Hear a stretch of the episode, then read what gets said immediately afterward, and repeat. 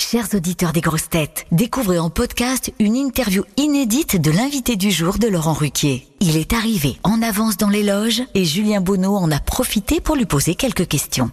Bonne écoute Bonjour Arthur Junio, vous êtes Oui. l'invité du jour des grosses têtes, on est ravi de vous recevoir. Il y a Gérard Junio dans l'équipe aujourd'hui, votre père. Ah. Est-ce que vous l'écoutez quand il passe dans les grosses têtes? J'écoute assez peu la radio. Euh, je dois dire que je, suis- je suis pas un très bon client. Je peux écouter les- des trucs en replay, vous savez, dans, en, en highlight là sur euh, Facebook quand il y a des moments un peu Ouais. rigolos, etc. Est-ce qu'il y a des grosses têtes que vous connaissez déjà, et certains qui vous amusent plus que d'autres? Vous avez des, des amis dans l'équipe euh, ou Bah là Ou aujourd'hui, euh, il y a Valérie Mérès qui est Exactement, euh, avec qui vous avez joué. avec qui j'ai joué pendant deux ans et euh, une, une amie d'enfance de ma maman, même si évidemment elle est beaucoup plus jeune que ma, ma maman, évidemment Valérie, que Luc que j'aime énormément. Enfin voilà, c'est Est-ce que ça vous amuse ou est-ce que ça vous stresse de venir quand votre père est là? Ça m'amuse, euh, oui, c'est, oui, oui, ça peut, ça peut m'amuser. Ça dépend de. je viens vendre un projet et qu'on me parle beaucoup de mon père, donc forcément quand il est là, quand on va vendre un spectacle qu'on joue ensemble, euh, c'est rigolo. Quand je viens vendre autre chose et qu'on me parle que de mon père, au bout d'un moment, je me dis ah, il faut essayer de faire la promo en même temps. C'est bien pour ça que je suis là aussi. Donc voilà, Oh. il faut trouver le juste équilibre pour que ça soit rigolo. Quand on vous a euh, programmé dans l'émission avec Gérard, il nous a dit ça nous fera, ça nous fera, ça me fera une occasion de le voir. Est-ce que vous voyez pas tant que ça? Et on se voit pas tant que ça, non, non, on se voit pas tant que ça. C'est pour ça qu'on on, on travaille un peu ensemble pour passer du. Bah non, lui, il, il court partout, moi aussi. Et puis, euh, on va, on, on est, on est des adultes euh, un, un peu plus vieux maintenant, donc on voit moins ses parents. Est-ce que c'est un grand-père qui a, qui a gardé votre fils ou il était impliqué dans son rôle de grand-père ou pas tellement? Non, euh, pas tellement. Il est, il est, il est, c'est un grand-père actif. Il est pas encore en mode, euh, Ouais. je me pose dans une maison de campagne et je garde des petits enfants. Il fait les grosses têtes, des films, il court partout, etc. Vous avez joué euh, récemment avec lui. Est-ce que vous avez des anecdotes sur, sur le jour de Kiwi, des choses amusantes qui vous reviennent à l'esprit sur scène avec lui?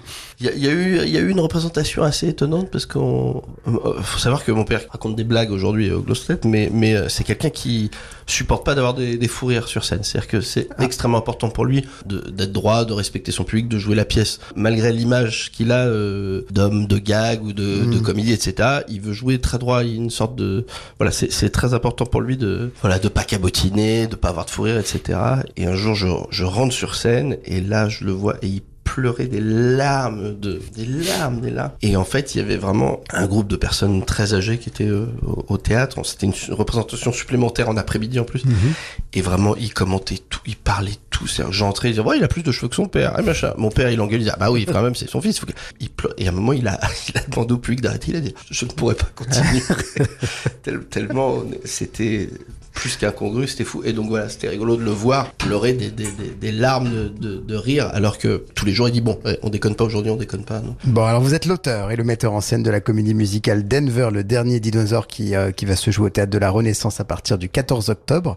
Est-ce qu'enfant vous regardiez le dessin animé? Mais complètement. Bah, c'est évidemment pour ça que j'ai monté ça. Alors je fais ça avec un, un camarade qui s'appelle Ouais. Guillaume Bouchet, on a écrit et, et, et mis en scène ensemble le spectacle. Mhm. Je le produis également. Enfin voilà, c'est vraiment. je suis Ouais. allé chercher les droits aux États-Unis de- du dessin animé. Enfin, ça a été tout un, un périple pour arriver à faire ça. Mais oui, ça part de ça. Ça part de, de ce générique euh, culte pour les gens de ma génération. Et en se disant, ben, j'avais envie de faire un gros spectacle musical un peu à l'anglaise avec des décors qui bougent, avec des chorégraphies, des chansons. Et je me suis dit, bah ça c'est parfait parce que c'est une, une Madeleine de Proust pour moi. On est dans les années 80.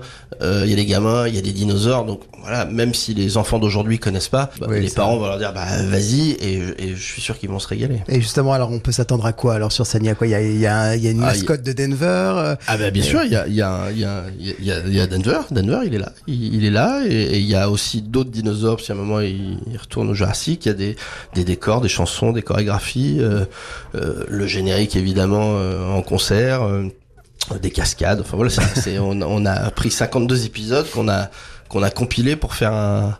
Et il y a des chansons aussi. Alors Et des chansons bien sûr, il y a une dizaine de, de, de chansons, euh, de certaines... euh, qui ont été euh, écrites pour le pour la ouais, ouais, c'est des, chansons originales, à part le- la, la musique de, de Denver, qui On en fait le qui est la ouais. même dans le monde entier en fait. Mhm. C'est, ce générique, il est connu en Australie, en Allemagne, etc. Et donc voilà, donc il y a cette chanson là phare, et après autour de ça, il y a, il y a des musiques originales qu'a composé Romain Trouillet, qui a fait Edmond, qui fait plein de films, un petit génie. Et, et on a écrit les paroles avec avec Guillaume Bouchet, voilà. Bon, c'est à partir de quel âge ce spectacle? On peut emmener ses enfants à partir de quel âge? La vraie cible, on va dire que c'est la primaire, c'est euh, 6-11. Ça, c'est la vraie cible. Après, un peu plus petit, ils s'amuseront.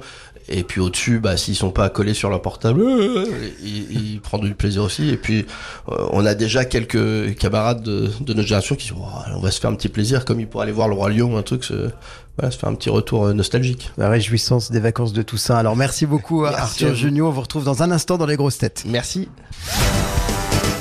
Vous aimez les grosses têtes Découvrez dès maintenant les contenus inédits et les bonus des grosses têtes accessibles uniquement sur l'appli RTL. Téléchargez dès maintenant l'application RTL.